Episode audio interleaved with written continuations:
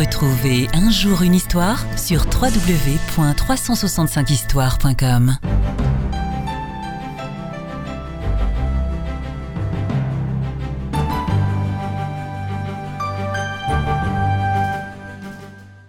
Le vêtement de Dieu. Un grand seigneur incrédule entendait souvent parler d'un de ces paysans fort pauvres, mais qui était réputé pour sa grande connaissance de la Bible et pour la sagesse avec laquelle il répondait à toutes sortes de questions. Le rencontrant un jour, le prince l'accosta. Eh bien, l'ami, j'entends dire que tu connais la Bible d'un bout à l'autre, et je voudrais bien apprendre une chose de toi.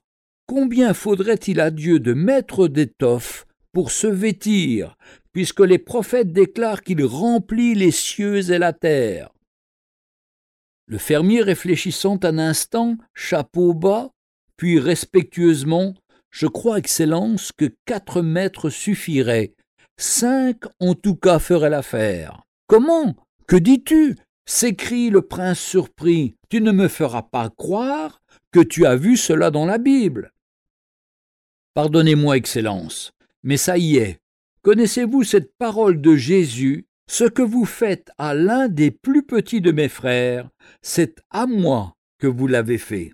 C'est dans l'Évangile de Matthieu, chapitre 25, verset 40. Enchanté de cette réponse, le prince ordonna que chaque année il fût pris sur sa caisse particulière de quoi faire un habit neuf à ce paysan chrétien. Je me rappelle de cette parole que Jésus a dite à Saul de Tarse alors qu'il persécutait l'Église. Je suis Jésus que tu persécutes.